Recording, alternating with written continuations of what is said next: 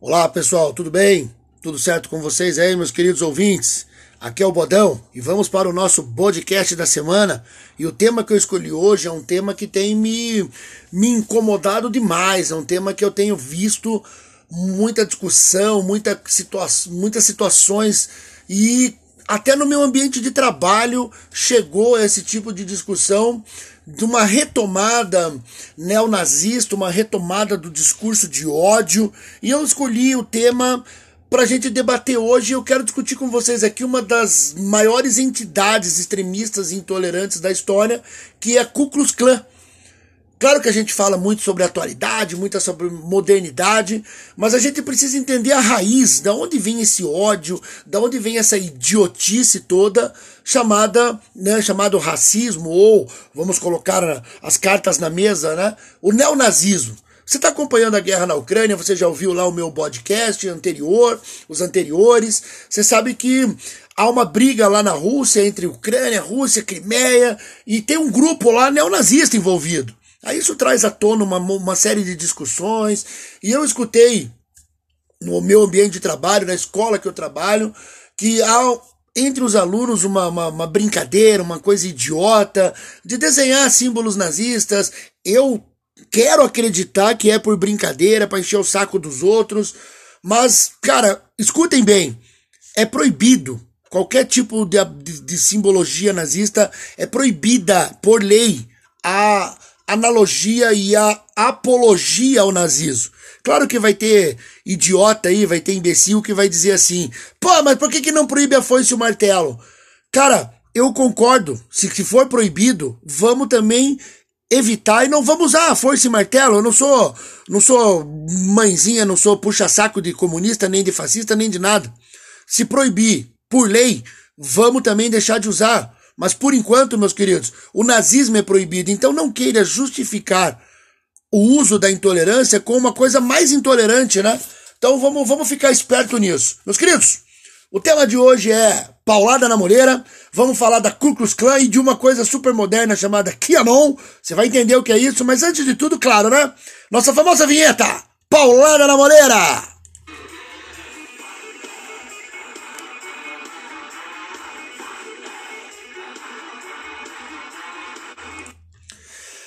É, cambada, tem que respirar fundo assim pra, pra não para não ficar totalmente indignado.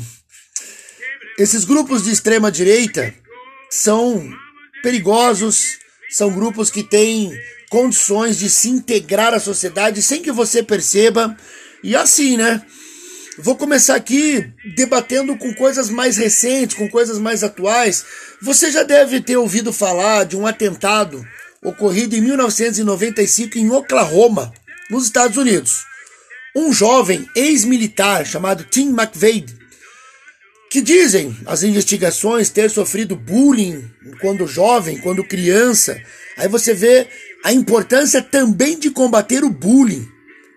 Já traumatizado por essa situação, foi ser militar, deixou de ser militar ó, em três ou quatro anos e aí promoveu um atentado explodindo uma, um carro-bomba em frente a um, um prédio federal, matando 180, 168 pessoas.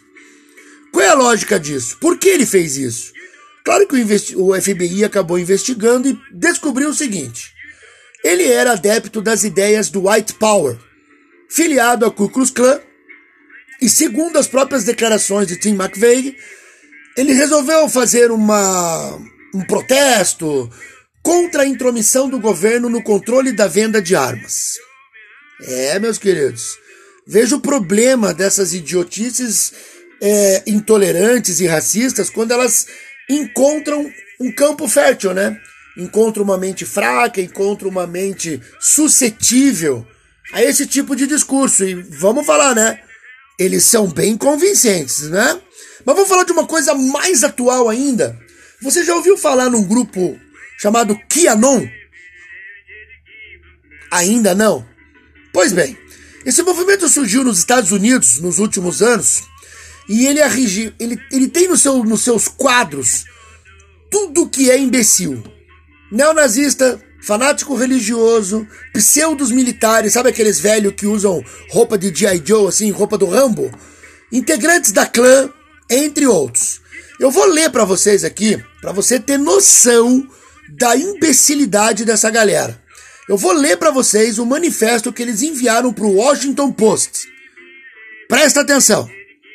Segundo eles, existe uma cabala mundial de pedófilos que adoram Satanás e governam o mundo.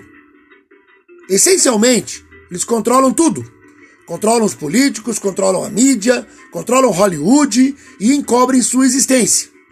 E segundo esses babacas, eles teriam continuado a governar o mundo não fosse a eleição do presidente Donald Trump. Salvador do mundo, que foi eleito para acabar com a cabala e cujas lutas nos bastidores estão sendo travadas por Ki, que é o jeito que eles se, se colocam ali, o Canon. A tempestade é um evento antecipado na qual milhares de pessoas, membros da Cabala, você entendeu que Cabala tem a ver com os judeus, né? Então você já viu que esse grupo é antissemita, racista, fanático religioso, e vou acabar aqui o texto.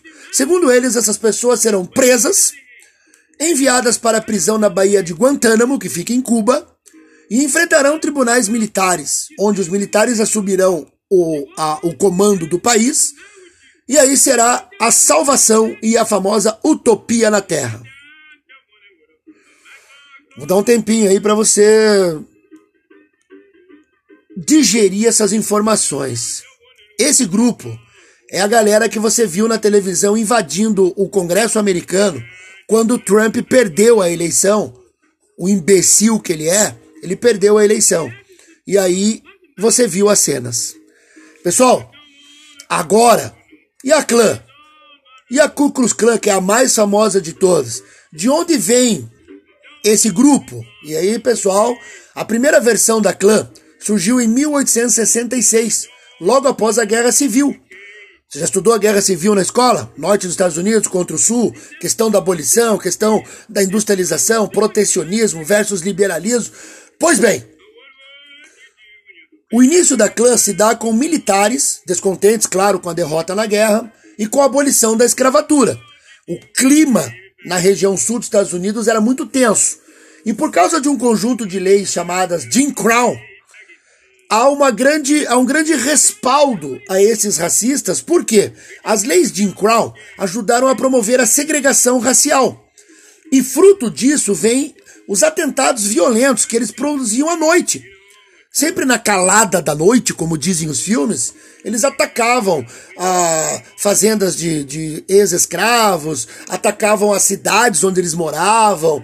E, meu, é muito duro você ler sobre isso e saber que pessoas eram linchadas, eram assassinadas em virtude desse ódio.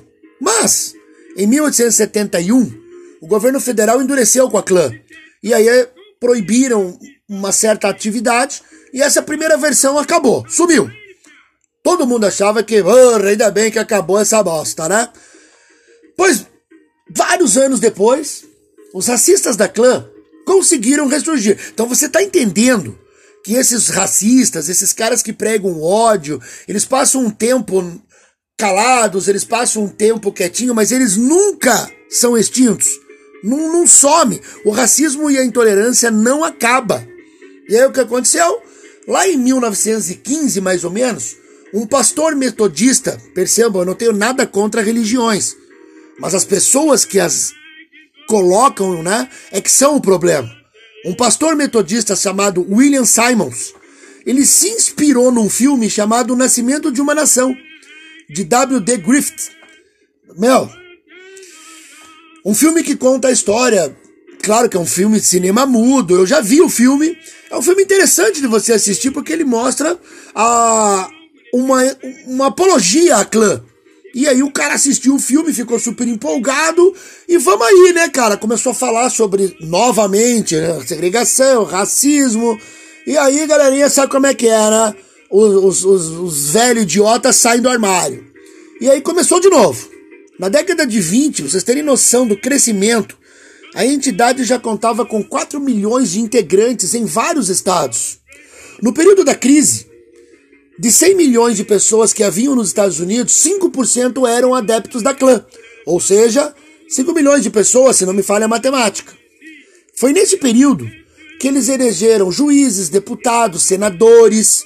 Então percebam que eles vão, eles vão se enfronhando no poder, né? Eles vão de, de leve.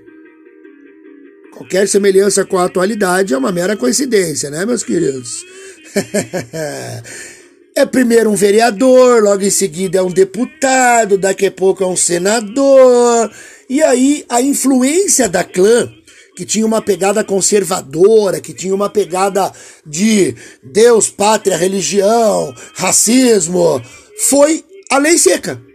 Entre 1920 e 1933, essa pegada conservadora proibiu a venda de bebida alcoólica nos Estados Unidos. Mas, meus queridos, graças à clã, graças a essa pegada conservadora, você tem o surgimento de uma figura chamada Al Capone, que fazia a venda de produtos de bebidas de maneira ilegal, por debaixo dos panos. Vou dar uma informação para vocês aqui de graça, em curiosidade sempre é legal. A família do presidente John Kennedy, o pai do John Kennedy, foi um grande contrabandista de bebidas nessa época. A riqueza da família Kennedy veio disso. Vê que loucura? Olhe como é que era o estatuto da clã nos anos 20. Não vou ler todo, mas só para você ver, você ver a pegada. Segundo o estatuto da clã, membros deveriam se opor à igualdade racial. Membros deveriam ser a favor dos direitos do homem do sul, inclusive de ter escravos, hein? Vamos lá. O tempo foi passando, pá, chegamos aos anos 60, 1960, grandes mudanças, sociedade pô, mó moderna, os baby boomers, né, meus queridos? E aí veio a luta pelos direitos civis. Você tem Martin Luther King, Malcolm X, Rosa Parks, entre outros. E eu sugiro aqui para você um filme muito legal. Tem vários filmes do tema, óbvio. Mas eu sugiro para vocês um filme chamado Mississippi em Chamas, que mostra exatamente o papel do governo, o papel do governo federal nessa luta. Porque é óbvio que a clã jamais aceitou Martin Luther King e outros, né? Há uma violência extrema, há uma, uma pegada forte e o presidente Lyndon Johnson ele promulga o decreto dos direitos civis, diminuindo consideravelmente o poder da clã. Todo mundo pensou a partir disso que a clã ia se resumir a meia dúzia de velhos babacas lá no sul dos Estados Unidos. Lá numa fazenda, lá na. Até olha que legal, hein? No jogo Red Dead Redemption 2, você pode explodir membros da clã. Eu fiz isso várias vezes. Eu salvava, voltava, salvava, voltava, explodia esses babaca. Mas vamos lá, né, gente? Infelizmente, em 2008, a partir da eleição de Barack Obama, os grupos de extrema direita nos Estados Unidos saltaram de 149 para 1.200. Será que tem a ver com a eleição do primeiro negro nos Estados Unidos? O que, que você acha? Claro que isso também chegou ao Brasil. Claro que no Brasil também houve um aumento desses grupos extremistas, né? Babaca tem em todo lugar. E eu vou fazer um podcast só sobre isso. Grupos extremistas no Brasil, para você ver como a gente acaba sendo influenciado por essas ideias imbecis, certo? Pois bem, para finalizar nosso podcast aqui, para não pegar muito seu tempo, você já assistiu o filme Infiltrados na Clã? Queridos, Imperdível. Imperdível. Um dos personagens da clã retratado no filme é um cidadão chamado David Duke, que já esteve envolvido em várias polêmicas. Mas eu vou citar para vocês aqui uma de suas últimas entrevistas, as mais recentes ali, que tem a ver com os eventos que aconteceram em Charlestonville. Aí você vai dizer, mas Bodão, o que, que aconteceu? Não tô, não tô por dentro. Tava rolando um movimento para você tirar dessa cidade a estátua do general Lee, que é o general da, da, da, da Guerra Civil, ele combateu pelo Sul, e em tese, meus queridos, ele representa a lógica do racismo, a lógica da continuidade do escravismo. Foi aprovada pela Câmara, né? Foi tudo, tudo, tudo pela lei. Quando foram tirar a estátua, nossa, surgiram as viuvinhas do general Lee, né? Neonazistas, Ku Klux Klan, e aí esse babaca desse David Duke surgiu lá no cenário para pô, no nosso direito, nosso herói, sabe? Sempre tem, né? E olha só a, a declaração que ele deu para um jornal para aquele momento. Disse o cidadão, né? E o jornal reescreveu assim, ó. Duque nega ser supremacista, racista ou antissemita. E diz condenar a violência e lamentar o seu papel na Ku Klux Klan, da qual se afastou apenas oficialmente há uma década. Esse cara está na clã desde os anos 70. Agora vem a cereja. Mas se define como o maior defensor da raça branca. Insulta continuamente os judeus e Israel e escreveu que os negros são menos inteligentes e mais violentos que os brancos. E o cara diz que não é racista, meus queridos. E o cara diz que não é supremacista. Olha aqui, cidadão David Duke, vai pra cansei. Cara, meus queridos, é por isso que você que está me ouvindo aí, você não pode permitir, você não pode aceitar, você não pode se calar frente a manifestações, frente a um discurso, frente a uma lógica de intolerância ou de racismo. O babaquinha lá, o youtuber lá que eu já citei num outro podcast, mas é sempre bom lembrar, né? O babaquinha lá que tem nome de bicicleta velha, já perdeu um monte de, de, de, de contratos, um monte de oportunidades por ter tido uma fala dessa. O imbecilzinho lá do deputadinho, heróizinho do, do, de uma galerinha aí, que encata grama, que encata sei lá o quê, também tá meio queimadão, porque concordou com a besteira dita pelo youtuber. Pessoal, já dizia Martin Luther King, para que o mal vença, basta que os bons não façam nada. Vocês que já estudaram nazismo, vocês que já têm uma noção legal de história, vocês sabem que se você der uma brecha, eles voltam. E voltam com força. Cuidado, não permita isso. Não deixe que essa sociedade que você está construindo tenha imbecis como esses no comando. Um abraço para vocês do Bodão.